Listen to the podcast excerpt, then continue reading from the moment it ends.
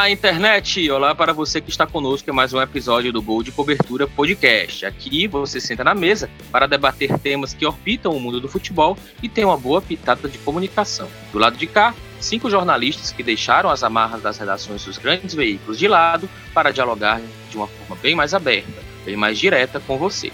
De cara, já fica aquele convite para você apoiar a boa discussão sobre o mundo da bola.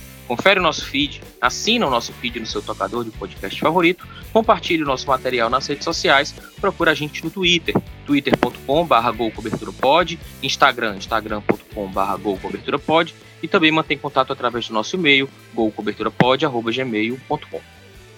Bom, foi-se o tempo em que para se ouvir rádio era necessário um aparelho de rádio seja dos maiores ou dos portáteis.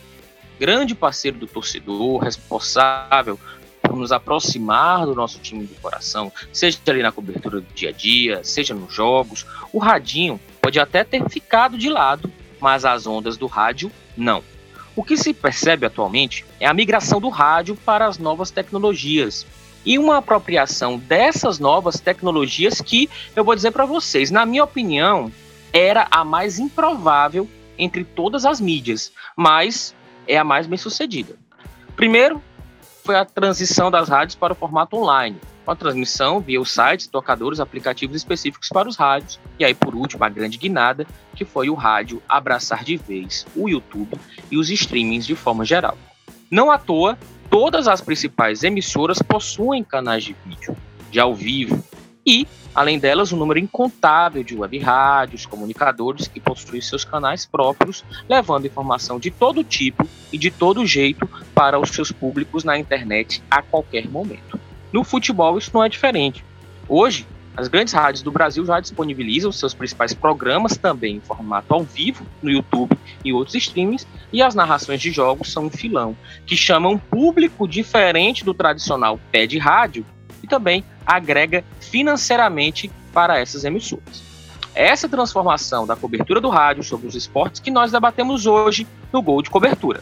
Eu sou Ciro Câmara, estou nessa com os meus amigos Roberto Leite, Thiago Cafardo e Emanuel Macedo e entramos em campo agora.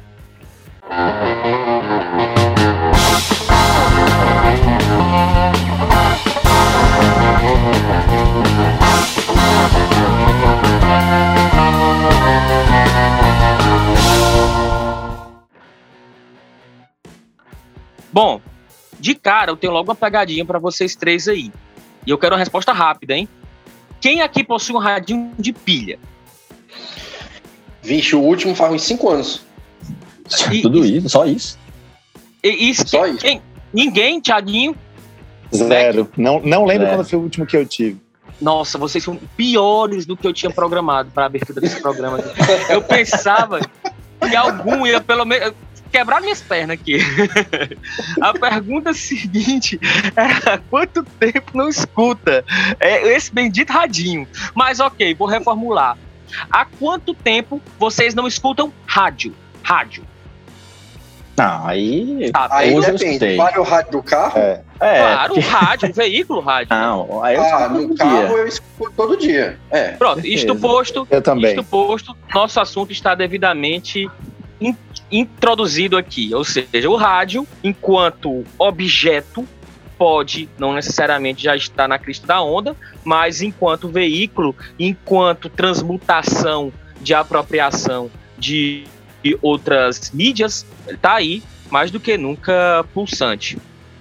Inclusive, é, eu vou dizer, eu, eu tenho escutado, claro, a gente trabalha com jornalismo, então inevitavelmente a gente acaba escutando é, rádio de uma maneira ou de outra, principalmente quando a gente está ali na faculdade ou, ou, no início da profissão, que a gente ainda meio que não sabe para qual caminho né, vai seguir. Mas eu confesso a você que eu tenho escutado mais rádio desde que eles passaram a estar no YouTube. É, porque em vários momentos eu me pego, assim, seja no trabalho, eu coloco lá no YouTube, fico escutando a rádio, enquanto estou fazendo outras coisas, para ver se está saindo alguma coisa, ou se eu sei que vai ter uma matéria do órgão que eu trabalho, alguma coisa assim. Ou mesmo até em casa já aconteceu isso. Eu vou almoçar, coloco no, na, no YouTube, deixo lá e fico escutando. Então, coisas que eu não fazia quando não, não passava no, no, no YouTube, né? Porque justamente porque eu não tenho um rádio de pilha e não vou ligar um rádio para ficar escutando assim. E uma coisa, o rádio no modelo tradicional mesmo, aquele, nem que seja aquele que é rádio e toca CD, né? Porque toca fita não existe mais há muito tempo. Você tinha que. Ele tá lá no canto, você tinha que ligar, você tem que ligar, parar, sentar lá perto e ficar escutando, né? Não tem também uma mobilidade tão grande quanto o celular aqui, porque eu posso ligar o YouTube aqui no celular mesmo e ficar escutando. Ou posso estar, tá, eu posso estar tá escutando no Facebook, né? Porque as rádios também é, é, colocam a programação ao vivo no Facebook, né? Então é, é bem comum.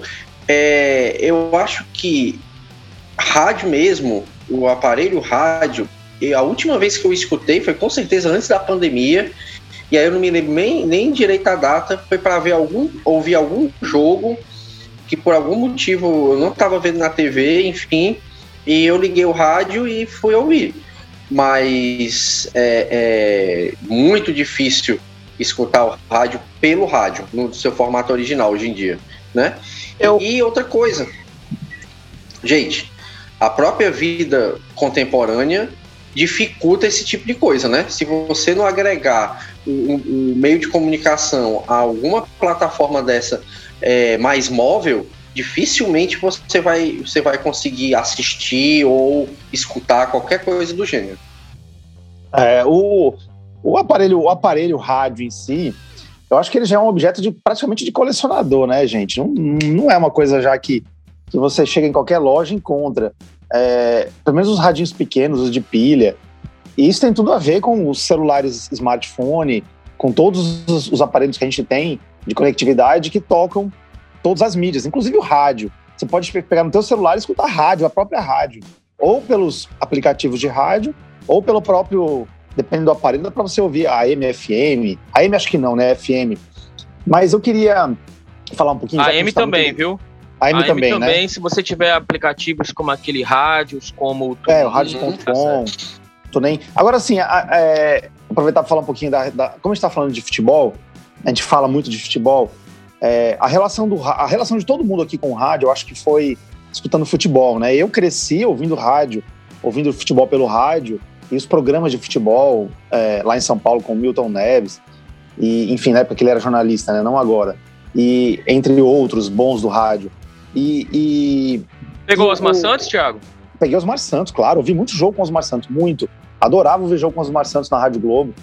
E o que acontece? Dos anos 2000 para cá, com o pay-per-view, principalmente a partir de 2002, que o pay-per-view começou a ficar mais. que ele chegou no, no futebol brasileiro e começou a transmitir todos os jogos de todos os campeonatos. Aí foi indo no meio dos anos 2000. Isso aí foi perdendo um pouco da cultura de se ouvir o próprio jogo pelo rádio, né? A não ser se você está no estádio. Mas em, hoje em dia nem se fala, porque a gente tem. Não o celular pelo, no. Pelo eu, eu vou falar depois sobre essa história de rádio tá. no estádio. Meu pai, todo jogo que a gente ia, ele levava o radinho de pilha. Todo, todo, todo. Eu nunca tive muito esse costume, não vou, não vou mentir aqui, porque eu gostava de prestar atenção no jogo em si e cantar as músicas junto com a torcida e tal. Não era muito de escutar o jogo no rádio. Meu pai não, meu pai escutava todo o jogo no rádio. Então, assim, para finalizar essa, essa minha parte, o, o, com o pay-per-view, com a massificação dos jogos na televisão, e com os, agora com todas as formas que a gente tem de assistir, de assistir jogo, até pelos streamings, pelos streamings falsificados, piratas. Então, assim, acho muito raro hoje em dia que alguém fique em casa ouvindo um jogo só pelo rádio, sendo que ele pode ver em qualquer outra mídia vendo o jogo, né? É, a gente vai ter, inclusive, participações do, do Antero, dois irmãos, por coincidência. O Antero Neto, que ele é o diretor da rádio, do esporte da Rádio Verdes Mares, e o Jussier Cunha, que também faz o mesmo papel no futebolês do sistema jangadeiro, né? Tem a rádio também, é, a Band News, e o futebolês é aquela multiplataforma que a gente já falou aqui em outras, em outras circunstâncias. Bom, quando eu falei aqui na nossa introdução de que, na minha opinião, o rádio era o mais improvável e na realidade é o mais bem sucedido, é porque essa migração para o YouTube, sobretudo, é, você tem ali, digamos assim, é natural que a questão imagética ou seja, que a dinâmica da, da imagem, a, o apelo que o vídeo tem sobre o áudio, que é sobretudo o, o, do rádio, isso fizesse com que o rádio ficasse ali meio que sambando, afinal de contas, o que as rádios fazem hoje em dia, muitas vezes, é uma câmera, uma câmera tipo grua, num estúdio, filmando ali a dinâmica do estúdio. Ou, na melhor das hipóteses, uma câmera como essas que a gente está acostumado a fazer nessas webconferências como a gente está gravando agora. Às vezes um próprio, da... próprio celular, às vezes, né? Pois é, mas, mas aí você vê quão bem sucedidos são, porque na realidade são raríssimos os casos de rádios que não dão certo. Inclusive, eu quero depois trazer aqui para a discussão as rádios menores, as web rádios, que também têm o seu público e são sustentáveis. Então, isso é o que me mais eu considero meritório nessa nova dinâmica que mais uma que o rádio ultrapassa, que é quebrar essa em tese barreira de que é, é necessário para você bombar na internet, no YouTube, nos streams, que você seja dinâmico com questão de visual e que a dinâmica do rádio por si só, que é aquela coisa mais frenética, ela por si só já se impõe e, e como a notícia no rádio ela é uma notícia mais rápida, de mais fácil absorção, isso acaba fazendo com que isso também, de acordo com o que o Thiago está falando, isso casa direitinho com o que a gente está vivenciando. O Roberto também falou, com o que a gente está vivenciando hoje em dia na nossa sociedade, na nossa maneira de consumir conteúdo. E tem uma coisa que eu estava pensando aqui e que eu acho muito curiosa, sabe? Porque o rádio, durante um século praticamente, existia um véu de curiosidade né, em torno dos locutores, em torno dos, na, é, dos apresentadores, dos repórteres, enfim. Por quê? Porque você não via, você conhecia, conhecia todo mundo pela voz. Você não via ninguém, né? E, e uma coisa que eu imaginava antes de vivenciar isso, que é o fato de Uh, ah, será que, que no momento em que eu agregar o vídeo a, a, ao rádio, eu vou quebrar esse encanto e, a, e, e, os programas vão perder com isso, mas não, é, é, é, isso é bem curioso, né? Talvez seja porque uma, uma parte da, da, audiência das redes sociais ela é de, uma, é de uma galera mais nova e que não tem essa experiência de rádio também, né? Mas mesmo com a que, com a que tem, com a que teve é, experiência, é, a quebra desse véu não, não atrapalhou em nada, né? O, o, o, agora eu conheço, por exemplo, quem é o. Assim, claro, o Antero Neto já se conhecia da TV, né? Mas vamos dizer aqui. Vamos dar um exemplo clássico. Hoje eu sei, eu conheço o rosto da Samantha Marques, por exemplo, da FM 93. Ou eu sei quem é o José Silvério da, da, da você, ele tá na Bandeirantes? Ele, ele, se aposentou, Bob, mas ele terminou a carreira na Bandeirantes. Né? É, é. Na Bandeirantes. Interessante isso aí que o Bob tá falando, é, bacana. É, enfim, eu, eu, uma série de, de, pessoas que eu, não, que eu não conhecia, agora eu conheço, né? De repente, o que acontece é que isso causa maior empatia e mais proximidade. Porque o cara, vemos e, é, vemos convenhamos, o cara fica acompanhando é, pelo YouTube um, uma narração onde está vendo o rosto das pessoas e, na maioria dos casos, mais nada, né? E outra coisa, o YouTube te traz uma ferramenta interessante, porque você pode, se você não gosta do narrador da TV e você quer ver o jogo com a voz do seu narrador preferido da rádio, você vai lá e faz essa, essa junção, né? Você tira o som de um e coloca o som de outro. Para quem mede audiência, o view tá contando do mesmo jeito. Você Eu... estando olhando para a cara da pessoa, não. Agora sim, não nos enganemos com uma coisa. É, a gente está falando muito pela gente e pelo que a gente vivencia de sociedade. A nossa bolha, entre aspas, né?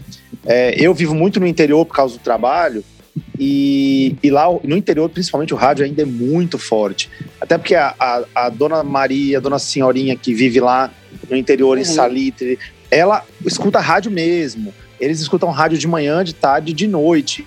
Não tem o costume de entrar no YouTube ou na rede social. É um pessoal um pouco mais novo, que está mais habituado com essas novas tecnologias, com os novos. Porque o rádio ainda é forte, principalmente no interior, e entre uma faixa etária mais velha. O rádio mesmo. O rádio, aparelho de rádio, ali nas ondas do rádio, tá? A gente fala da gente, que tem uma outra vivência, né? Outra, outra forma de, enfim, de vida, né? Mas aí, eu acho que essa estratégia da, das rádios nas redes sociais é para atingir as, as metrópoles mesmo, sabe? É para atingir Fortaleza e região metropolitana, por exemplo. É para atingir São Paulo e o, de repente, o que? A BCD paulista é, e a, sei lá, Campinas. Estou dando um exemplo, tá? Porque é onde tem a maior concentração, né? Concentração de renda, concentração de pessoas que podem ser potenciais usuários dos produtos dos patrocinadores, porque aí também você vai ter uma coisa, você vai ter o patrocinador da rádio, rádio mesmo, né? Que o, que o narrador vai fazer o testemunhal e tudo mais, e vai ter a vinheta. E você pode ter um outro patrocinador que vai estar tá aparecendo na telinha lá da transmissão. Olha, não tenha social. dúvida, e não tenha dúvida, inclusive, que os departamentos comerciais das emissoras trabalham ou pacote completo, você assina a rádio e ganha a internet, ou você é um patrocinador que vai específico para a internet. Quer dizer, não, não dá nem para dissociar. Então agora na realidade tem que ser o mesmo o mesmo uhum. pacote, né? Detalhe, é, uma, é algo que é clássico entre jornalismo, né? É um, um clichê, um ditado. Rádio é rádio. Ou seja, o que significa rádio é rádio? Pode parecer bem simplório, que é o seguinte: você falou, quem ouviu naquele momento captou aquela mensagem. Se você passou aquela informação errada e a pessoa desligou o rádio naquele momento, aquilo vai ser a verdade para aquela pessoa que ouviu no rádio. Então, a partir do momento em que você anuncia, mas o seu anúncio, quem ouviu no rádio ouviu, mas ele está hospedado na live lá na, na internet e pode ser revisto quantas vezes, até mesmo o valor de mercado desse anúncio, para esse anunciante, ele vai ser mais caro. Mas então, aí a gente começa a entrar é, em um aspecto que, que até eu ia comentar aqui, porque eu até comentei com vocês antes da gente fazer a gravação aqui, mais cedo, no, no grupo da gente, que é essa questão de que, se você parar para pensar, as gerações abaixo da nossa, a gente está ali na faixa dos 30 e pouco, 40, perto de 40 anos, 30 e muitos, né, na verdade, perto de 40 anos, não, não, vou dizer a geração abaixo, mas quem sabe uma abaixo da no, as duas abaixo da nossa, ou até mesmo a debaixo da gente, surge no mundo em que você não tem essa separação rádio, internet, TV e vai é hoje ela praticamente não existe para quem está na, nas gerações mais novas, entendeu? Assim, é o conteúdo que está lá e ele vai ser consumido de qualquer forma. Essa divisória de rádio que vem lá das ondas de rádio, enfim, é, isso não existe mais. Claro, esse público que o Thiago citou do interior, do Nordeste, principalmente no interior do Nordeste, mas também é forte no interior do, de, de, outros estados que não seja do Nordeste, existe, vai continuar existindo por muito tempo aqui no Brasil. Mas essa presença no streaming talvez seja para uma geração que abre o leque. É uma geração que não iria ouvir rádio. Né? Essa geração mais nova dificilmente vai pegar e vai ligar um rádio. Se tiver num carro, ele vai querer colocar um Spotify, um, um Deezer, é, e agora está sendo alcançado pelo rádio, porque tem a curiosidade de ver e consegue ver, e é fácil, tá lá, abre o YouTube, ela aparece lá na, na primeira página ou perto dela. E, e, então, assim, o próprio Twitch, né, também tem, tem rádio fazendo transmissão no Twitch, que é outra ferramenta que é muito de jovem também. É, e aí você entra meio que da mesma forma que a geração ela não entende muito a separação, porque o mundo dela é outro, as próprias rádios, como o Ciro falou, na hora de vender, é, precisa entender e precisa é, é, entender uma forma de fazer essa venda, porque muitos anunciantes compraram a rádio, estão ganhando grátis o YouTube. E como essa rádio pode monetizar no YouTube? Porque muito provavelmente, assim, eu tenho quase certeza que rádio, as rádios ainda não estão conseguindo, a grande parte dela, monetizar especificamente para o YouTube. Tem forma de monetizar especificamente para o YouTube. Mas aí como você faz isso? É um desafio, né? Aquele cara tá pagando a rádio, tá aparecendo lá no YouTube. E será que eu não posso só no YouTube para não aparecer na rádio? Outro ponto, muitas rádios começam a querer fazer uma transmissão de vídeo e o cara que está na rádio não vê aquilo. Já cansei de estar tá lá no carro escutando isso aqui. Olha, ponto de vacinação aqui como tá cheio. E, e, aí, você não tem a imagem, aí como é que vai ser isso, entendeu? Tá lá o cara mostrando e ele fica calado, sabe? Até é. os próprios jornalistas estão ainda Isso. tentando. Emanuel, É- outra coisa. É quando também tem. O cara tá narrando e ele tem o chat, naturalmente. Outra questão que é um, um- um adendo a essas transmissões é ao melhora a interatividade. O cara que tá ouvindo o radinho, meramente, ele não tá podendo opinar, mas se ele tá vendo a narração pelo YouTube, ele tá ali no chat conversando. E aí muitas Verdade. vezes o narrador começa a ler o comentário da pessoa no YouTube, mas não, não, não explica o Não explica. não Exatamente. explica. Ah, E o cara que várias- tava na rádio fica, e aí, como é que eu faço? Olha, eu isso?" vou comentar para vocês, há algumas semanas eu viajei para Alagoas, né? E de férias, e eu tava precisando ouvir um jogo. Era, era a, a última rodada da Série B. Eu tava me deslocando, é, tava no meio de uma viagem. Era aquela rodada em que o CRB e o CSA, principalmente, quase subiram. E, e eu percebi, depois de meia hora de transmissão, que o cara, na realidade, ele tava, ele tava mais narrando para o YouTube do que propriamente para a rádio. Era uma inversão. Porque ele ficava. "Ó- Olha o que vocês estão vendo. Olha aqui no canto da tela. E eu não estava compreendendo que É. ele estava com tela dupla. Ele estava fazendo aquela segunda câmera, porque ele estava nos dois jogos. E, ele, e, aí- e aí foi muito. Isso para mim foi muito interessante, porque é, não era a rádio sendo transmitida para o YouTube. Era o YouTube sendo transmitido para a rádio. O cara não era uma narração completamente. Como ele tinha imagens, ele dava uns brancões, assim. Brancão, quando a gente fala, é quando fica um. um- fica um sei lá, meu irmão, fica um nada. Como se ele estivesse É, na e- TV, né? É. Não existe isso em rádio. E eu achava estranho, tava dirigindo, e achava que tava saindo do- do- da, da estação, depois foi que eu perceber. Era ele mudando de sinal. Ele botava uma câmera, depois botava outra e tal. Mas enfim, é, é isso. Inclusive, é, Pessoal, é, e é, e é, não, só, só para terminar. Vai, é, rapidinho. um próprio, um próprio desafio para os jornalistas, né? Porque a gente aprende aquele jornalismo de rádio, jornalismo de TV, o jornalismo é, é, de impresso, mais recentemente para a internet. Mas a gente, pelo menos, eu imagino que devido à- pouca mudança dos currículos de jornalismo, as próprias gerações abaixo da gente não aprendem esse jornalismo integrado de fato, É. a integração de fato. Uhum. É, ó, a gente, o Emanuel citou um pouquinho, nós falamos aqui por cima sobre essa questão de, de comercialização, do comercialmente falando, do rádio mesmo, e agora eu vou trazer uma participação do Jussier Cunha. O Jussier fala um pouco num áudio que ele nos enviou, agradeço demais a atenção, Jussier, de como você consegue também monetizar os views no YouTube. Ele não esmiuça muito bem, mas já dá para compreender que a transmissão, para além de agregar, você também está monetizando. Não só com o anunciante, mas também com o view do YouTube. Vamos ouvir o Jussier, na volta a gente comenta.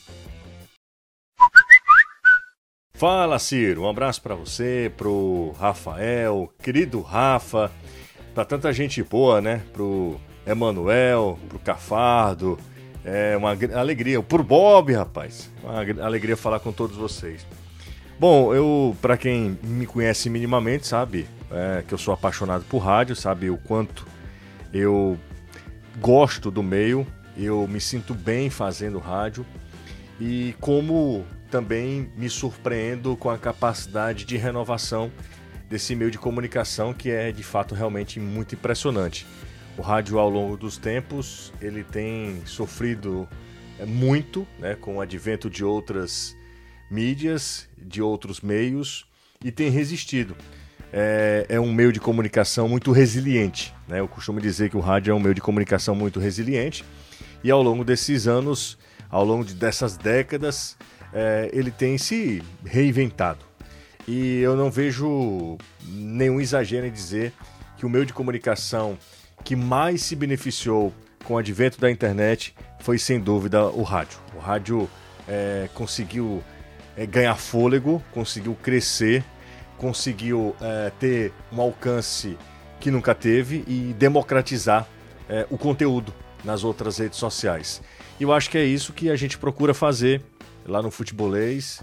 É isso que eu penso também. Eu não posso abrir mão desse, desse público que consome muito futebol, que consome muita informação, que, mas que não está é, diretamente relacionado ao aparelho, né, ao dial, ao 101,7. É uma geração do stream, é uma geração das playlists, é uma geração que não está acostumado até acostumada até com, com objeto, né?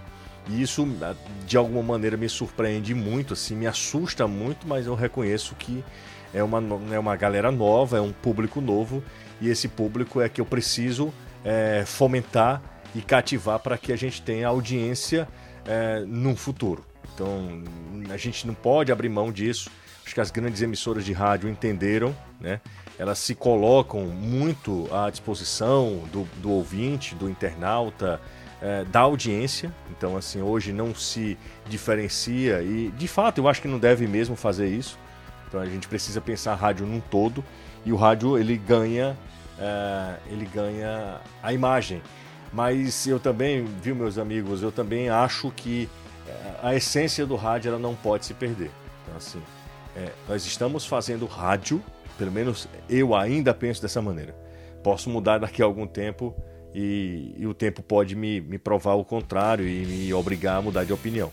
Mas ainda penso que eu preciso fazer rádio e que esse rádio seja tão bom que ele consegue também conversar que ele consegue também estar ali na prateleira da internet no YouTube. Acho que as grandes emissoras têm olhado para esse filão, olhado para isso. Dá para ganhar também uma boa grana, né? Não é, não dá para pagar as contas só com o AdSense do YouTube, só com as visualizações, mas você ganha ali um dinheiro que não estava muito na conta, né? Porque quando a gente lembra de rádio, a gente sempre pensa ah, nas publicidades, né? na forma convencional, né? De mídia e dá para ganhar uma bela grana, mas a essência do rádio eu acho que ela deve ser preservada para o bem de todos. É uma linguagem que ela é muito própria e que ela consegue é, transitar né, para o ouvinte do rádio, aquele que não abre mão nem do, do aparelho mesmo, é, e também de um público que está ligado com a gente é, pelas redes sociais, sobretudo no YouTube, que tem uma audiência de fato muito, muito impressionante. Então queria mandar um abraço lá aí para todo mundo aí do Gol de Cobertura, sucesso para vocês também. É muito bacana é, falar com todos vocês. É uma geração assim realmente impressionante que esteve junto e, em uma redação, o que é de fato muito impressionante. Um abraço a todos, valeu. É muito interessante nessa passagem do José, aliás, um grande abraço para ele um, um cara que eu respeito, um, um, amigo, um cara que eu respeito demais na, na crônica esportiva cearense. É, é, engraçado, né? Eu lembrei de uma passagem aqui nos anos 90 da importância do rádio. Para quem não sabe, a primeira final do Campeonato Brasileiro de 90 não foi transmitida na televisão ao vivo. Eu me lembro bem da cena, eu na sala da casa dos meus pais, na época com 11 anos, ouvindo uma final de Campeonato Brasileiro pelo rádio, né? É uma coisa que é absolutamente impensada para hoje, impensável para hoje em dia. Uma final de campeonato pelo rádio ou qualquer outro jogo, né? Ainda mais uma final de brasileiro. Pra gente ver como é que mudou muito a questão da, do, do rádio pro futebol em si, da mídia pro futebol. Enfim, lembrei, lembrei dessa passagem porque era, era um período que o rádio era muito mais importante do que a televisão pro futebol, né? Bem mais e, e, e dominava, dominava todos os cenários futebolísticos enfim, lembrei dessa passagem com o comentário do José, dele falando da essência do rádio, né? Essa essência que não pode ser perdida. Qual é uma lembrança que vocês têm, alguma questão mesmo afetiva do rádio? O Thiago é meio velho, assim, dessas coisas, o Thiago adora. Vou deixar o Thiago por último aí. Bob e Emanuel. Vou começar. Eu... Ah, beleza, vai lá, Bob. Vamos lá. É, é, eu acho que eu não, é a primeira vez que eu estou contando isso aqui no, no, no em algum veículo de comunicação, digamos assim, algum meio de comunicação. É, eu tenho uma história muito, muito essa questão de afetividade, né? A gente tem aquelas coisas, né, galera perguntar ah, o gol da sua vida, né? Aquela coisa assim. Enfim, o gol da minha vida eu não vi no estádio, né? E nem vi pela televisão. Eu ouvi pelo rádio, tá? Foi um gol do Mário César numa final de campeonato cearense, num clássico contra o Ceará, é, é, contra o Fortaleza, em um daqueles tetras, é, é, tetra da, da dos, meu, anos, meu, dos, anos, Detalhe, meu jogo inesquecível, preciso interromper. O jogo da minha vida, meu jogo inesquecível. Final de 1997, 3x2 pro Ceará. Exatamente. Aí, Exatamente. De cabeça do Mário César. Exatamente, que foi lá da ponta da grande área. Esse gol, ah, ah, é obviamente que eu vi depois inúmeras vezes, mas esse gol eu ouvi pelo rádio. Essa final completa eu ouvi pelo rádio, né? E é o, o- o- meu gol inesquecível, né? Meu, eu não fui para esse jogo. ah, ah, o campeonato cearense não era transmitido, né? Como é transmitido hoje em dia. E, enfim, mal tinha Premiere, e apesar do campeonato cearense nunca ter sido transmitido pelo Premiere. Então, foi o rádio, foi através da narração radiofônica que eu imaginei todo o lance do gol. Então, é, a minha memória, na verdade, 1993, que o São, sou São Paulino, né? O São Paulo jogou com o Milan a final do Mundial e eu, o jogo foi de madrugada. E, e eu tava em Recife com meu pai, meu pai é de Recife, eu morava em Fortaleza, a gente viajou de carro para Recife. E como o jogo era de madrugada e eu era uma criança ali de 8 anos, né? Não, não, não tinha São Paulo que fizesse meu pai deixar ficar acordado de madrugada, né? Pra assistir o jogo. Então, é, eu tava um pouco doente ainda, lembro que tava um pouco não, bem doente. E aí eu fui dormir. Só que no horário do jogo eu acordei e vi que o meu pai tava escutando o jogo na rádio, ao lado. E eu fiquei a noite toda acordado escutando pela rádio dele, sem ele saber que eu estava acordado escutando também a partida. Então, assim, a minha final do Mundial. A, a- a final, é engraçado que a final de 92 com o Barcelona, eu assisti na TV. Foi muito cedo da manhã, mas eu acordei cedo para assistir. Mas essa contra o Milan, da- do, do gol famoso lá do Miller, é, eu escutei pela rádio. Eu tenho uma questão, Emanuel, só um adendo em relação a isso que você tá falando. É, nessa fase do São Paulo, primeiro que esse programa tá bem caótico, né? A gente agora tá amando o rádio raiz, o que significa que dificilmente, aí eu vou puxar para discussão rapidinho, dificilmente essas, essa geração de hoje vai ter essa vivência com rádio, até mesmo É. lúdica, né? Que a É. gente teve, o Bob lem- lembrando aí de como ele, ele imaginou o lance do gol e tal, né? É, E aí, Emanuel, rapidinho, só para não perder aqui o fio, depois o Thiago complementa. É, em 93, todo mundo meio que virou um pouco São Paulino. Somente Uhum. quem não era de São Paulo, né? Eu acredito que o Thiago não, corintiano e tal. Mas é, eu lembro que foi em dezembro a final, não, não recordo qual foi o dia da, da final do, do- do jogo contra o Milan. E, e eu tinha visitado, a gente no interior, eu morava no interior, morava em Assaré e no Fortaleza, visitar o meu. Morava em Itapipoca na época. E a gente ia passar as férias de fim de ano aqui em Fortaleza e fui para casa do meu padrinho. E o meu padrinho me deu já os presentes tipo de Natal com alguma antecedência. Eu acho que essa final foi tipo uma semana antes do Natal, umas duas semanas antes do Natal. isso. E ele, e ele me deu uns presentes, e um dos presentes que ele me deu, veja que coisa, era uma fita VASP é, de videocassete, uma fita virgem para eu gravar o que eu quisesse e tal. Porque eu tava nessas, eu já era um rapazinho, eu era 12, 13 anos, já tava nessa, nessa fase de ser um pouquinho mais metido a tecnológico. E ele me deu essa fita. E eu falei, eu lembro que eu falei, uau, vou pegar essa fita e vou gravar um jogo do São Paulo na final. Naturalmente, assisti, Band, o canal do esporte, assisti com narração do Luciano do Vale, mas não, não, não gravei. Aí eu lembro, sabe o que eu fiz com essa fita? Viu, Thiago? Eu gravei uma- um Super Bowl. Eu gravei um daqueles Super Bowls lá do início dos anos, dos anos 90, porque não tinha condição de gravar de madrugada.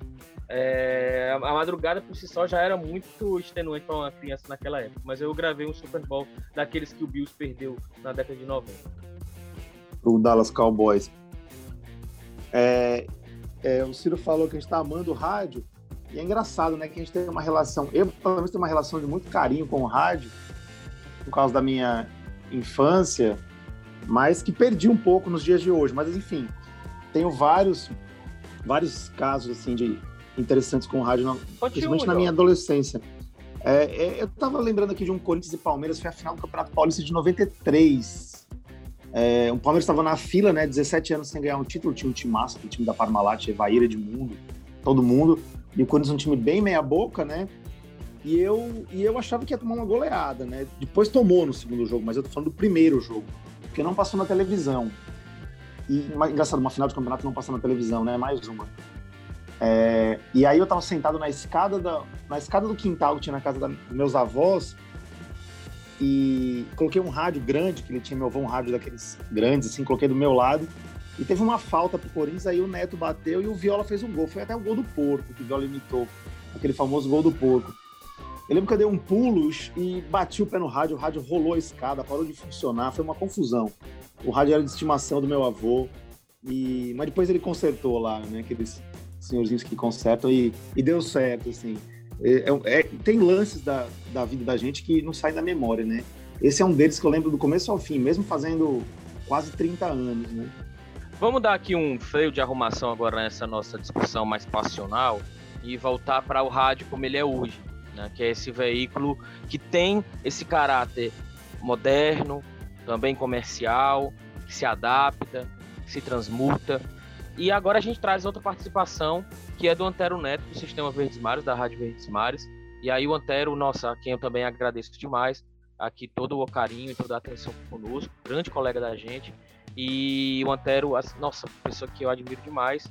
É, ele tá aqui e ele participa do Gol de Cobertura de hoje, trazendo também um pouco dessa vivência de quem está realmente participando diretamente dessa mudança do rádio enquanto veículo de comunicação. Valeu, Antero! Fala pessoal do Gol de Cobertura, um abraço Ciro, um abraço Tiagão, Rafael, Bob Milk, Emanuel Macedo. Rapaz, eu não tenho roupa não para participar com vocês aqui, tá no meio de vocês não. Lembro que eu pequenininho acompanhava essa, vocês todos juntos, né, no Jornal Povo, é, que tinha um timaço. Aliás, o Jornal Povo sempre teve grandes profissionais, a nossa imprensa como um todo, né, mas eu lembro que esse time de vocês era realmente espetacular. E eu pequenininho, estou exagerando, né? Mas eu acompanhava sempre e vocês são referência. Vocês, de fato, são pessoas. Tanto que vocês é, foram para outros, digamos, outros mercados, digamos assim, né? Outros, outras áreas e mandam muito bem. E vocês tinham um grande time no caderno, na, na editoria de esporte lá do Povo, assim também para fazer justiça, né?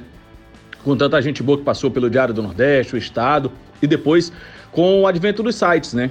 E é curioso, assim, a gente bater esse papo sobre é, rádio no YouTube. É, a gente está aqui num podcast. E eu tenho um, uma teoria de que tudo é rádio. O podcast é rádio, o YouTube é rádio, a narração na televisão ela tem um quê de rádio. Na verdade, a narração de televisão é um capítulo à parte, na minha opinião, que ela já teve o momento em que era mais paradão, que era aquele toca a bola pro Thiago, Thiago pro Ciro, aí o Roberto, e aí, é, incrementou-se um pouco o rádio, né? O Luiz Roberto acho que é uma figura que vem do rádio e incorpora bem, né? Acho que representa bem o que é, que é aquela narração é, mais falada, aquela narração mais rápida, né? Então eu tenho uma teoria de que tudo é rádio, né? E rádio, ele é o veículo mais espetacular. É uma opinião minha aqui do Antero que há. É, porque ele, ele consegue se adaptar, cara. Ele, ele consegue, é impressionante a forma como ele se molda ao que vai acontecendo, né? É, muito, o jornal impresso tem os seus momentos de dificuldade, a própria televisão se fala muito isso também, mas o rádio ele tá sempre muito bem. Já teve a sua época de ouro, evidentemente, né? Com, inclusive com as novelas, mas o rádio ele tá sempre muito presente, né? Porque ele vai exatamente assim se modernizando. Nós estamos aqui no podcast e é, sempre que eu vou para o rádio fazer algum programa de esportes, é, eu sei que o assunto é o YouTube, mas só para fazer esse parâmetro aqui, aqui, sempre que eu vou para um programa de esportes na rádio, eu penso num grande podcast. Eu penso numa forma de como que as pessoas é, relaxadamente, da forma, como é que elas podem acompanhar. Tem um pouquinho de diferença, de repente, no ritmo, na velocidade da coisa até por característica do rádio nosso aqui um pouquinho mais performático, mas eu sempre imagino sendo um grande podcast. E é, o, o, uma grande missão no rádio, e especialmente esportes, né, futebol no rádio, é como você trazer um público mais jovem, esse público que está sempre com a segunda tela, esse público que está sempre com o celular à mão. E a, o incremento né, das transmissões no YouTube é muito forte, porque o YouTube ele tem uma capacidade do chat, né? Então você está lá participando, Muita gente é, acompanha jogo, assiste jogo, ouve jogo com mandando mensagem no WhatsApp, comentando com os colegas, é, no Twitter também, tweetando alguma coisa. E no caso do YouTube, é uma oportunidade de você também participar, mas é só uma peculiaridade. A forma, pelo menos assim eu imagino, do rádio, tá, das transmissões estarem lá no YouTube é de você trazer o torcedor para junto da gente. Quando a gente começou a implantar aqui na Verdinha essa possibilidade, a gente ficou muito na dúvida de que, poxa, quem é que vai querer assistir o jogo ou ouvir o jogo olhando para a cara da gente, né? Porque a gente não pode mostrar o campo de futebol, fica só no rosto da gente, então do narrador, do comentarista, do repórter. Como é que a gente vai, como é que o cara, e aí a resposta foi muito boa. A gente teve já grandes jogos com, sei lá, 12 mil pessoas simultaneamente, 20 mil pessoas simultaneamente. Não é um Casimiro que colocou 132 mil, né? Mas é, 30 mil, 20 mil pessoas é muita gente simultaneamente, né? Então a gente com 300 mil, 500 mil visualizações de um vídeo de uma transmissão é muito grande. Só que a gente teve uma outra ideia, que era tentar deixar um pouco mais dinâmico, para não ficar tão parado. Quando a gente estava, né, porque aí teve essa parada aí da, da pandemia e tal, quando a gente estava no estádio, a gente tinha a capacidade de colocar imagens do técnico, de colocar imagens da torcida, até aí é possível fazer isso, né? Então, é, dava um dinamismo, a pessoa via além do rosto do narrador, você via ali o técnico se movimentando, na hora do intervalo a gente mostrava o estádio. Então, tudo isso são formas de atrair um pouquinho mais. Claro que não dá para concorrer com a televisão, não dá para concorrer com a primazia da imagem, né? Você não dá para concorrer com a, a, imagem do jogo, não, não tem como, né? Mas o rádio tem o seu fascínio, o rádio tem a, o, o, nosso jeito, e o rádio cearense ele é muito peculiar, né? É muito sui generis, do jeito que a gente faz, da forma como a gente fala, né? E tão importante quanto o fato é a versão, ou eu diria até mais importante hoje. Poxa, a gente sabe uma notícia quando ela surge imediatamente, mas a gente liga lá na televisão, no Jornal Nacional, para saber a versão ou a forma como o Jornal Nacional vai abordar. E eu também tento trazer muito isso para o nosso trabalho do dia a dia. O jogo está lá, mas vamos criar uma forma, né? E aí é muito difícil de fazer com que as pessoas tenham interesse de saber a forma como a gente vai abordar isso, a forma como a gente vai trabalhar isso, a forma como a gente vai narrar isso. Vai narrar isso. É um, é um, um grande desafio, mas com certeza absoluta de que o rádio vai se modernizando e as redes sociais, em especial o YouTube, é uma ferramenta muito potente, muito forte para ampliação e para a aproximação de pessoas. Você tem uma ideia? A gente tem, com a bola rolando aqui na Verdinha, é um cálculo que o Ibope faz, na média ali de 40 mil ouvintes por minuto, né? É, se a gente co colocar o pessoal do YouTube, não é que a gente tirou o pessoal do rádio e levou para o YouTube. Na verdade, a gente agregou o pessoal do YouTube. Então, a gente aumenta a nossa capacidade de divulgar a marca, nossa, por mais que o cara passe ali, não necessariamente o jogo todo, mas ele acompanhe 3, 4, 5 minutos, que é mais ou menos a média, 5 minutos estourando, a média que ele fica ali acompanhando, você tem uma rotatividade, você, você consegue um alcance muito grande, né? E assim a sua marca vai expandindo e assim você vai, digamos, deixando a sua marca, entre aspas, ainda mais famosa. Então, é, a grosso modo é mais ou menos isso. É, espero na próxima é, tá mais tempo aqui para a gente bater papo, dizer que é uma honra muito grande conversar com vocês. É, eu já disse para alguns e repito aqui para todo mundo de que vocês de fato são referência e vocês deram um pontapé no momento em que a cobertura ela não era tão glória. Hoje ela está muito glorificada, digamos assim, né? Nós estamos no filé, mas você de, vocês deram um, um upgrade na nossa, na nossa cobertura quando a, não necessariamente os resultados dentro de campo acompanhavam a qualidade. Muito mérito de vocês. Muito prazer muito grande estar aqui batendo papo com os amigos. Acho que eu falei demais. É mal de narrador. Tchau, tchau. Até a próxima.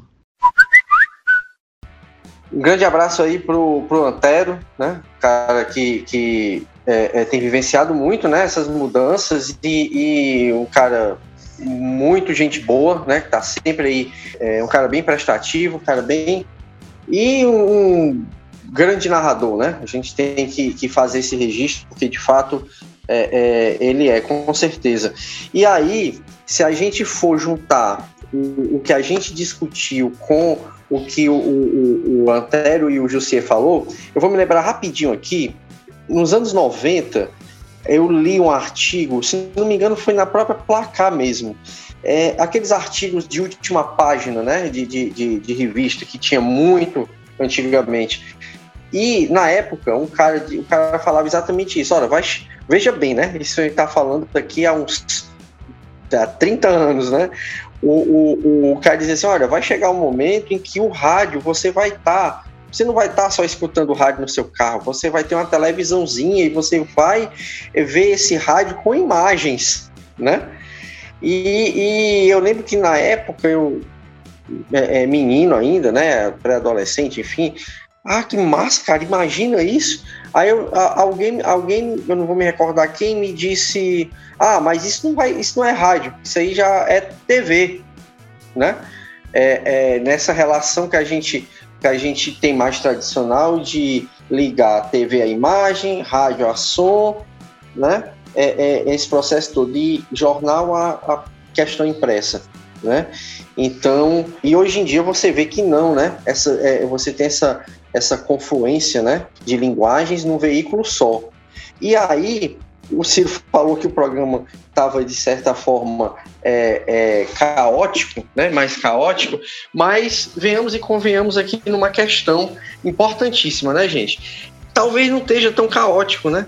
Porque quando, eu, quando se pensa essa estratégia de levar o rádio para as redes sociais, para o YouTube principalmente, para o Facebook, você está prestigiando um novo público, que é o que faz o uso dessas mídias sociais, mas você está mantendo, viu, Tiago, aquele público lá do interior que ainda usa o radinho. É. Por quê? Porque a mesma transmissão, o mesmo programa, está passando tanto da internet como está passando também no radinho de pilha ou no radinho que está lá em cima da mesa que a pessoa lá está ouvindo.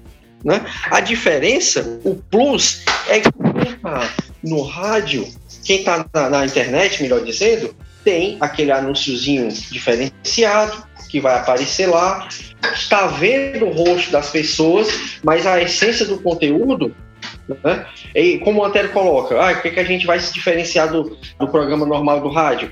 A gente vai, vai ficar fazendo imagem dos técnicos, né? Um clássico rei, por exemplo, do Palmeiras e São Paulo, a gente vai estar tá mostrando ali, Palmeiras e Corinthians, enfim, a gente vai estar tá mostrando ali o, as reações do técnico. Eu, o jogo eu não posso mostrar porque eu não tenho esse direito de transmissão, mas eu posso mostrar os técnicos que estão ali à parte do jogo, né? De certa forma, estão à parte do jogo. Então, mas o cara que está ouvindo no rádio, ele está ouvindo a mesma essência do conteúdo. Então, com uma simples estratégia, eu consigo ter um público novo e ter o meu público cativo. Né? Então, assim, eu vejo só ganhos nesse sentido de que eu vou usar o mesmo conteúdo atingindo simultaneamente dois públicos diferentes. Né? É uma ideia que a gente pode tirar, inclusive, da fala do tanto do Antero como do Jussier, né? Aliás, que os dois citam o Rafa, né? O Rafa, né, não está participando hoje, está se recuperando aí é, é, é, é, da Covid, mas é um cara que também, se estivesse aqui, estaria estaria desenvolvendo assim grandes ideias sobre, sobre rádio, porque é um cara que também tem um conhecimento e transita muito bem entre rádio e internet. Aliás, viu, rapidinho, Cirão, rapidinho. O, o, o já que o Antero falou, quero mandar um abraço para ele também, é um, é um, baita de um cara, gente boa demais e para mim é o melhor narrador do futebol cearense hoje. É um gol mais gostoso de ouvir do Antero. E ele é um cara que se adaptou ao rádio e à TV. Ele narra muito bem nos dois. Isso nos anos 80, Osmar Santos fez. Osmar Santos, que era o narrador uhum. de rádio, narrou a Copa de 86, brilhantemente pela Globo. Você pegar os gols, é, é uma narração espetacular. E o Antero faz isso aqui hoje em dia. Ele, narra, ele consegue. Ele é um narrador que transita nas duas mídias, narra tanto no rádio como na TV, com as suas respectivas pegadas diferentes, mas ele narra nas e é duas, é algo, né? E é algo que ele coloca, né? Quando ele cita o Luiz Roberto, né? Que antes é. a narração na, na TV era aquela narração pausada, vai acompanhando o molejo da bola, né? E agora não, é. entendeu? Ela vai toda é. realmente é mais um ritmo mais acelerado.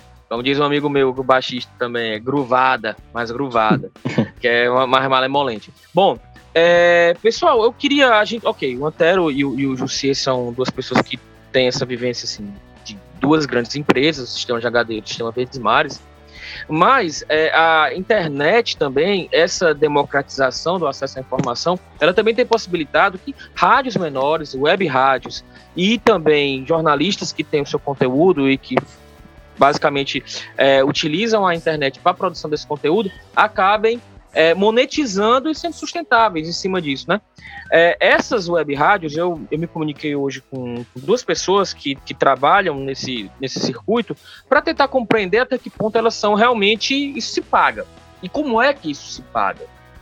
E são basicamente aí tem uma engraçado como dialoga com ainda um pouco da dinâmica do rádio. Em algumas você tem o esquema de cotas o que é a cota. A cota é, passamos de conta que eu tenho aqui uma ideia de um programa de, de rádio, um programa tradicional de rádio, e eu vou propor esse programa para a Rádio A.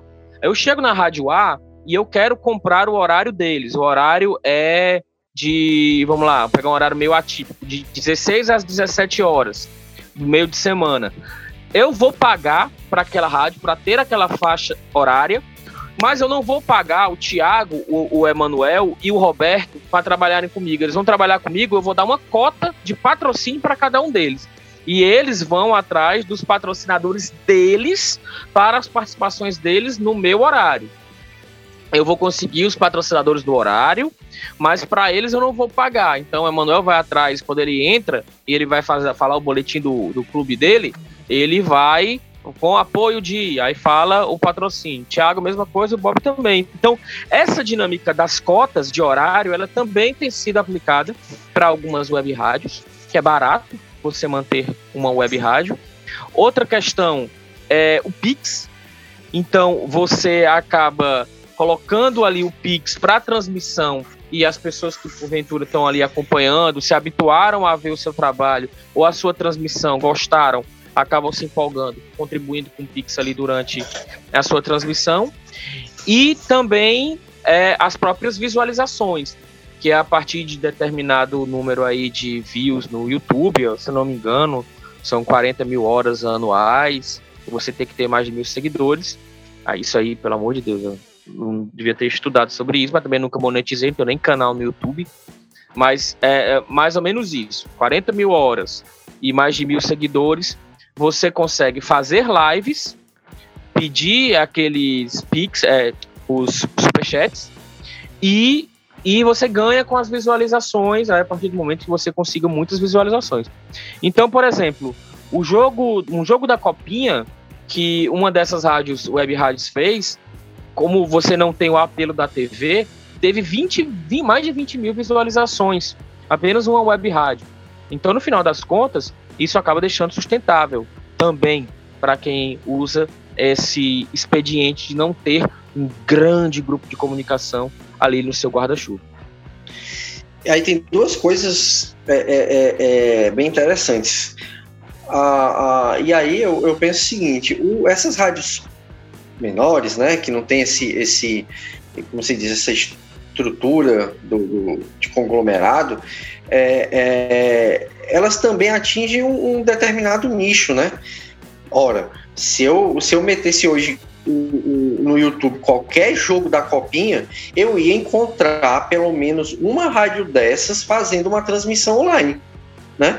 E, e aí tem também a, a, a questão de atingir esse, esse, outro, esse nicho de pessoas que vão atrás de determinado jogo específico que eles não vão encontrar na, na, nas rádios tradicionais. E é engraçado essa estratégia do, do Pix, né? De quem está acompanhando a live fazer, fazer uma contribuição. É, você vê muito isso em lives, por exemplo, de canais é, sobre cinema, uh, coisas do tipo. Vou dar um exemplo aqui bem, bem é, é, é, é básico assim. Eu sigo um, um, canal no YouTube que só fala sobre o, a literatura do J.R.R. Tolkien, que é o, o autor do Senhor dos Anéis, né? O canal já esmiuçou todos os livros do cara, fala todos os detalhes, personagens, isso e aquilo. Aí, por exemplo, ano passado, a Amazon Prime soltou uma imagem da, da série é, é, do Senhor dos Anéis que vai ter próximo ano na, na Amazon Prime. Os caras fizeram uma live de duas horas esmiuçando aquela imagem, falando de todas as referências que tinha, que tinha naquela imagem. Resultado dessa brincadeira é que uma galera, eles abriram essa coisa do, do, da doação, uma galera doou. E tipo assim, tinha de um real a mil reais, dependendo da, da, da figura. Então eu fico imaginando que eles lucraram ali uma bagatela daquelas, assim. Com certeza um, um valorzinho extra, além do, dos patrocínios que eles já têm e da, do dinheiro que eles ganham com o próprio YouTube, um, um dinheirinho bem legal, né? Claro que, que é, eles têm uma proporção que talvez alguma rádio dessas que a gente está falando agora não tenha de, de audiência, mas com certeza esses caras conseguem tirar um, um, um dinheiro legal quando fazem esse tipo de estratégia. É, tem muitos canais hoje em dia no YouTube que fazem isso, assim, que, que fazem as lives.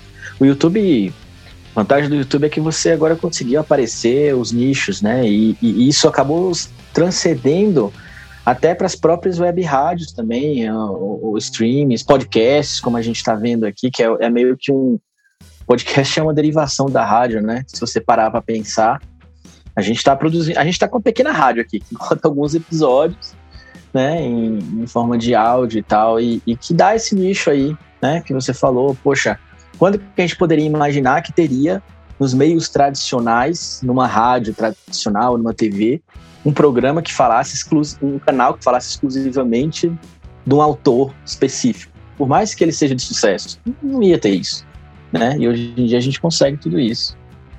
Eu quero só fazer um adendo para não deixar passar. O Thiago comentou sobre a história da utilização do rádio no estádio, né?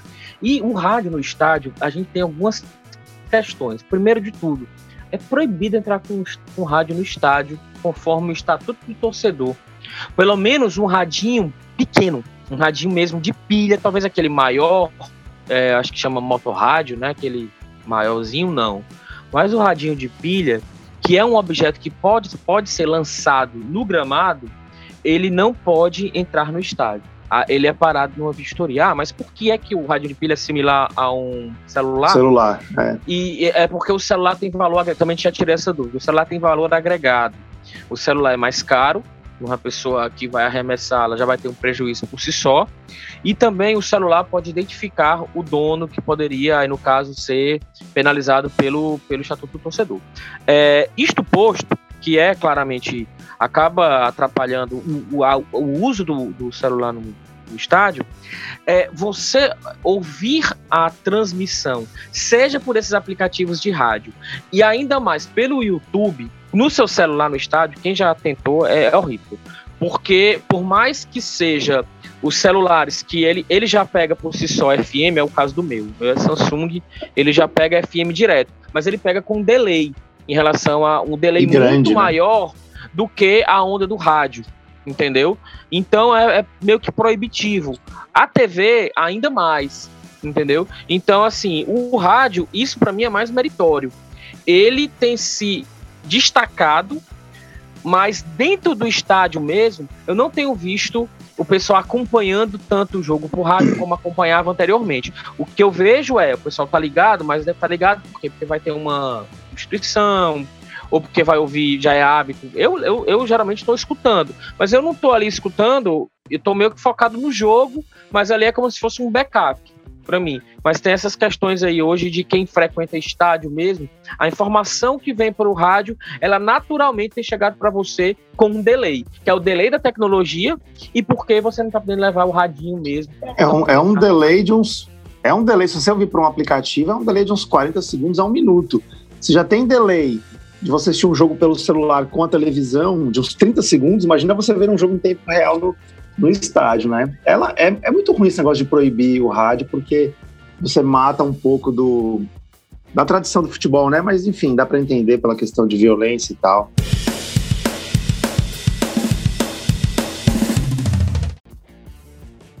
Bom, a gente já vai rumando aqui para a parte final do nosso episódio de hoje. E só para deixar claro, tanto o Jussier quanto o Antero mandaram aí um abraço para o Rafael. O Rafael, nosso quinto integrante aqui, está em casa. É, o Rafael tá com Covid, mas está bem, está se recuperando e aí, naturalmente, precisa se preservar, principalmente a garganta. E fica aqui o nosso abraço e o nosso desejo de pronto restabelecimento por Rafa. Logo em breve ele está aí conosco. Agora a gente vai para a segunda parte do nosso programa, que a gente chamava até então de causos jornalísticos, mas a gente resolveu batizar um grande amigo da gente, um jornalista de mão cheia, Rogério Gomes, que é um grande contador de histórias do meio jornalístico.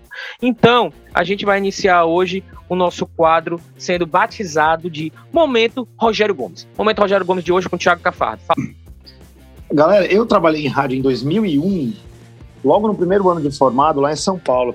Era na Rádio Nova Difusora, que era de Osasco, uma cidade da região metropolitana de São Paulo, da Grande São Paulo. E eu cobria esporte, né? Comecei no esporte e eu participava de um programa que era todos os sábados, né? E eu cobri todos os times e, e eu, eu, tinha uma zica com São Paulo. Toda vez que eu ia para o São Paulo, no CT de São Paulo, acontecia alguma coisa errada. Então, assim, são três pequenos causos num só. É, uma vez, uma das vezes, eu estava eu tava, eu tava no São Paulo, São Paulo tinha um jogador que chamava Douglas. Era um meio-campo que veio do Botafogo de Ribeirão, e eu achava ele muito parecido, ele era muito parecido com o Gustavo Neri. Aí ele tava, ele tava, eu tava lá esperando, a gente ficava num lounge ali, os jogadores saíam. Aí ele tava saindo num, foi uma das grandes gafes que eu cometi. Ele, ele veio saindo junto com o Souza, que era aquele meia que jogou no Corinthians também. E aí eu, ao vivo, eu, ah, tô aqui, oi Capela, que era o nome do apresentador, estamos vendo agora o Gustavo Neri, e coloquei o telefone na boca do jogador Douglas. E nesse momento ele falou, não, eu não sou o Douglas, eu, sou, eu não sou o Gustavo Neri, eu sou o Douglas. eu não sou o Gustavo Neri, eu sou o Douglas. E o Souza começou a rir na cara dele e dar um tapa na cabeça dele, eu fiquei com uma cara de tacho, que eu não sabia nem o que falar na hora. Uma sensação horrível. Aí o apresentador, eu era rádio muito é novo, rádio. rádio, rádio, o apresentador percebeu na hora e, e, e, puxou outro assunto lá. O Capela, um cara, gente boa, trabalha até em São Paulo na rádio. Um outro episódio, foi uma, esse foi uma gafe um pouco menor. Eu estava também no São Paulo, dando uma informação ao vivo. Eu entrei num treino, estamos aqui, o São Paulo treino já pronto, tal, tal, tal, tal, tal, tal. A gente entrava pelo celular na época, né? E me deu um branco, mas foi um branco daquele de você esquecer completamente tudo, de onde você tá, quem é seu nome, Aí eu dei aqueles três segundos de branco, ficou aquele mudo no rádio, eu não tinha o que fazer, apertei o botão do celular de desliga, né? E eu tava com retorno, só escutei o tu, tu, tu, tu. Aí eu, o apresentador, é, perdemos o contato com o Thiago, não restabeleceu o contato. Foi o que eu consegui fazer na hora, para não ficar botou, tão botou feio. a culpa da, da, na, na, na A culpa, perdemos, a, perdemos o contato. E o terceiro não foi bem um agafe, foi uma situação. É, o Rogério Ceni estava o Rogério Ceni é, foi uma mini gafe. O Rogério Ceni era, já era ídolo de São Paulo, não tanto quanto em 2001, mas já era titular há alguns anos. E eu estava esperando para entrevistá-lo. Eu tinha um celular de tijolão, né, aqueles Motorola que eu entrava ao vivo com a rádio. Aí o Rogério Ceni estava, eu fiquei esperando ele concluir uma entrevista. E quando eu fui começar a entrevista, acabou a bateria do celular, acabou a bateria do tijolão e eu ia entrar ao vivo. Aí eu tive que ser cara de pau. Falei, Rogério, o São Paulo tinha um orelhão dentro do CT na época, o famoso orelhão. Falei, Rogério, você se incomoda de esperar? Eu vou fazer a ligação ali do orelhão para você entrar ao vivo? Ele, não, tudo bem, vai lá. Aí eu fiz, ele fez uma cara não muito boa, né? Mas aí eu consegui concluir a entrevista dele por um orelhão. Pena que não Ué, tem essa imagem. Imagina... Ô, Thiago, quantas vezes a gente viu os jogadores do Fortaleza dando entrevista é. naquele orelhão lá é, do é. si, cara? Quantas é vezes? Verdade. Entendeu? E aí, essas é, coisas essas coisas nunca aconteceram comigo, nem no Palmeiras, nem no Corinthians. Engraçado, nem no Santos, que eu já fui também. Mas era, era ir pro São Paulo e tinha alguma história lá. Alguma... Eu já ia, já ia nervoso pro treino. É esses meus três calzinhos.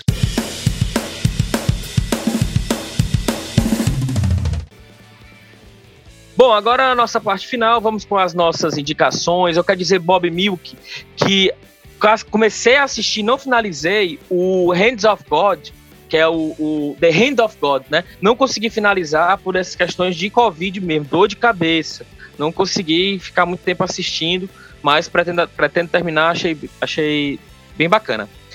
Minha dica de hoje vai ser o podcast, você já está aqui escutando a gente, dá uma mudada aí depois para o Sobre Meninos e Porcos, produção do UOL, que conta a história da Mancha Verde, fala principalmente da vida e morte do Cléo, fundador da Mancha Verde, o Cléo que está sempre nas, nos jogos do Palmeiras, tem lá uma imagem do Cléo. Depois você vai perceber, eu conhecia a história do Cléo, mas não sabia em detalhes, então eles vão passando toda essa história, contando a história da, da Mancha Verde, das rixas entre as principais torcidas paulistanas, e, e arremata com o caso da morte recente do Moacir Bianchi, que foi um presidente do, do, da Mancha Verde, que acabou assassinado aí já por uma, uma briga interna entre facções dentro da própria torcida organizada, o que deu inclusive fim à Mancha Verde, essa Mancha Verde como a gente conhece, né? agora ela é Mancha Alviverde.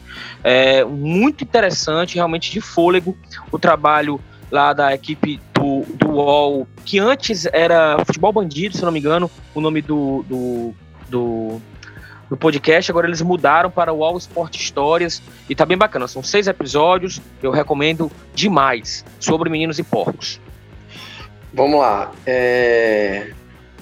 Ciro Câmara, termine de assistir, viu? Você vai, você vai gostar. O, a, a, mão de Deus, né? The Hand of God.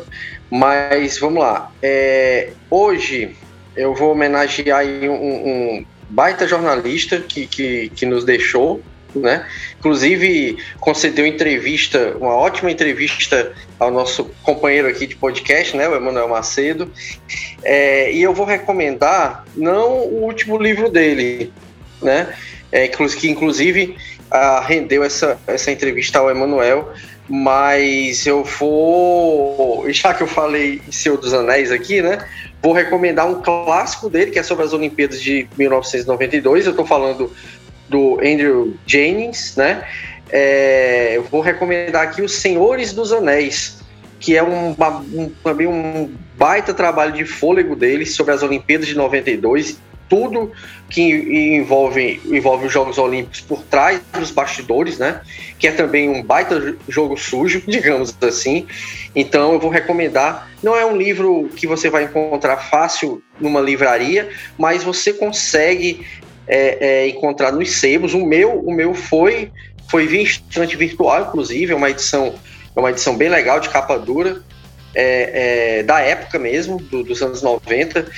Esse livro é, é, foi lançado nos anos 90. Então eu recomendo, é um baita trabalho, vale a pena ser lido para se conhecer muito mais dos bastidores que envolvem esses campeonatos, né? Essa, essa, essas grandes entidades né? do, do esporte pelo mundo. Bom, e antes de passar a bola aí para o Cafardo, só registrar aqui, que, nossa, vale demais aqui o crédito, é, quem produziu para o UOL Sport História a questão do sobre meninos e porcos foi, foram os jornalistas Adriano Wilson e também o Daniel Lisboa. E enquanto o Bob falava, eu dei uma passeada aqui no livro do Andrew Jennings, Bob. Ele, você que está interessado, pode encontrar no estante virtual, que é um espaço para livros usados ou não. No caso, eu vi aqui pelo menos três livros usados, todos ali na casa dos 50 reais, aí tem que ver se tem frete ou não, mas também fica aí como opção para quem se interessou pela dica do Bob.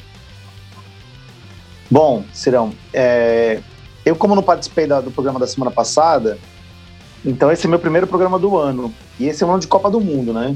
Então eu queria deixar aqui para a galera que, principalmente para a galera que é mais nova, pode não ter visto, é, a gente que é mais velho já viu várias vezes, né? Que é o Todos os Corações do Mundo, que é o filme da Copa de 1994. É o filme oficial da Copa, mas que ele é um filme que foi revolucionário para futebol, assim, é, com câmeras diferentes, várias tomadas por baixo, por cima, coisa de, mais de bastidor, mostrando o vestiário. Tem aquela coisa ali do Bádio com o Romário entrando em campo, a torcida. Então, assim, é, é para mim, até hoje, é dos filmes de Copa do Mundo dos mais legais, assim, que, que mostra é, é, enfim, mais dentro do campo, uma série de, de, situações que outros não mostram. Os mais antigos eram só gols, os mais recentes, enfim, aquela coisa mais pasteurizada. Então, vale a pena ver todos os corações do mundo. É, é em inglês é 2 Billion Hertz. E, e, e, é bom demais, viu? Para quem não sei se está no Netflix ou no Amazon, mas, mas se você acha nas plataformas, tranquilamente aí. Vale a pena ver, principalmente quem não viu a fundo como é que foi o Tetra, viu? É legal demais. Rafael Luiz, se tivesse hoje participando, diria que é o melhor filme de futebol e aí da história. E De eu- futebol eu não digo, mas de Copa do Mundo concordo. Tem aquela cena clássica do Bádio olhando o Romário meio que dando a- aquele estilo do Romário, né? Marrento ali, de costas pro Bádio, o Bádio lá olhando pro Romário, É. como diria Bruno Formiga, de soslaio, de soslaio no túnel de entrada pra final no Rose Bowl lá em 94. É muito legal mesmo esse filme. Eu não, não acho É. dos melhores não, mas ele realmente tem essa pegada que o Thiago fala aí, bem inovadora. É, ele, na época foi um filme bem muito impactante. Eu lembro que naquela época, de fato, chamou muita atenção justamente por essa, por essa inovação. Ainda mais naquela Passou no época. cinema, eu acho, né? É, foi, foi. E, bom, a minha dica vai ser uma dica mais. Na verdade, eu ia até dar a dica do, do, do livro do James, mas como o Bob já falou do outro livro dele, que também é muito bom, é, eu lembrei aqui de um a gente está falando de rádio, é um, é um filmezinho de comédia. Não fala sobre futebol, mas fala um pouco do, do poder de rádio. É, eu não sei se vocês chegaram a assistir, o nome é Piratas do Rock.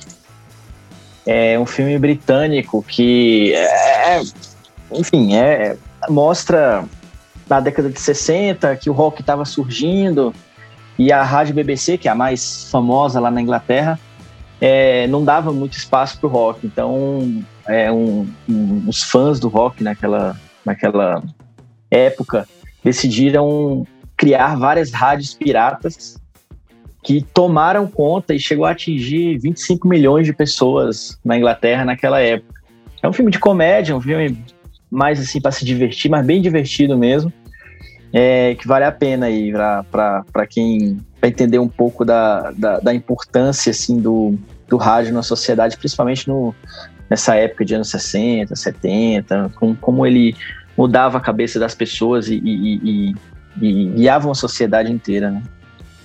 Muito bom, quero ver esse. Tá no YouTube é, a partir Isso. de 9,90. Eu já dei uma É, é- aqui. Legal. É, acabei nem, nem. É que eu lembrei, como eu tava preparado para falar do Chains, aí eu lembrei assim, na hora, eu acabei Manuel, tenha calma. onde é que tá. Você, ah, você é para isso que você tem um host aqui comandando aqui. É, é. é, tá certo. Beleza, senhoras, senhores, tudo bem? Tudo bem por hoje? Vamos dar tchau. Dormir. Um abraço, galera. Já viramos Valeu, abóbora aqui, né? Quem tá em casa não percebe, mas a gente só grava esse negócio aqui entrando madrugada adentro, que é quando a gente pode, né? Mas, mais do que nunca, segurando aqui a onda e, e levando esse momento, até mesmo como uma espécie de terapia pra gente, ficar aqui É. trocando ideia e, e pensando na vida e conversando do que a gente gosta, futebol, É, cultura e comunicação. Não é isso aí? Já que, É, não, isso aí. já que não dá pra gente se ver numa mesa de bar toda semana, é por aqui, é, né? pois é. Pois é, cara, depois vamos fazer. Será que a gente. Não, eu ia Vamos tentar propor- fazer um, pô. Não, eu queria Bora. propor um que a gente fizesse um bebendo.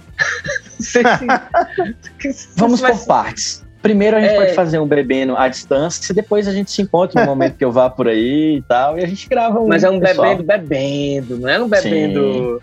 Mas aquela. Como é Comentou, é? Bebeu. Comentou, virou. Cara, que, quinta série, né? Ah, Comentou, virou. Como é que Olha é a programa da TV Brasil, acho? Samba na Gamboa, uma coisa assim, né? Que a galera faz, faz e fica tocando e, e bebendo. Olha aí, É, maravilha. Mas Bora, eu queria então. só aqui, antes de encerrar, assim, só deixar um abraço aí pro Jussier e pro, pro Antero também, que faz muito tempo que eu não os vejo, já tô há 8, 7, 8 anos aqui em Brasília. É, mas bom ouvi-los aí também nesses, nessa participação de hoje. Mestre, Legal demais. São feras. É. Beleza, pessoal. Valeu então. Valeu, Emanuel, Thiago, Bob Milk. Forte abraço de novo aí pro Rafael, pro nosso querido Ivanildo Rodrigues, nosso editor, que tá aqui nos trabalhos técnicos, tomando conta de tudo e dando pitacos aqui no chat, falando aqui da questão do nosso áudio, vai ter trabalho. É isso mesmo. Valeu você que está conosco, que ficou conosco até o fim de mais um episódio do Gol de Cobertura. Fique com a gente aí nas próximas semanas. Entre em contato, prometo, ai, ai, ai, que vou fazer os registros aqui do pessoal que fala conosco. Falem conosco também pelo Gol de Cobertura, porque o pessoal vem falar comigo no meu privado. Mas não, fale lá no Gol de Cobertura também, no perfil do Gol de Cobertura. Tá bom? Porque senão eu esqueço que vem falar no meu privado, vem falar no Gol de Cobertura. Mas enfim, Tá valendo também, quiser falar no meu privado, fala. Quiser falar no privado do Manuel, fala. E vocês me mandem aí também os feedbacks, viu? Porque fica só eu aqui faz de conta que eu não tô ah. fechando conta com o pessoal, me comprometo e tal, eu não faço. Beleza? Ah. Valeu. Valeu, gente. Valeu, Falou, galera. Valeu. Pô de cobertura fica por aqui. Até a próxima. Até. Tchau. Tchau.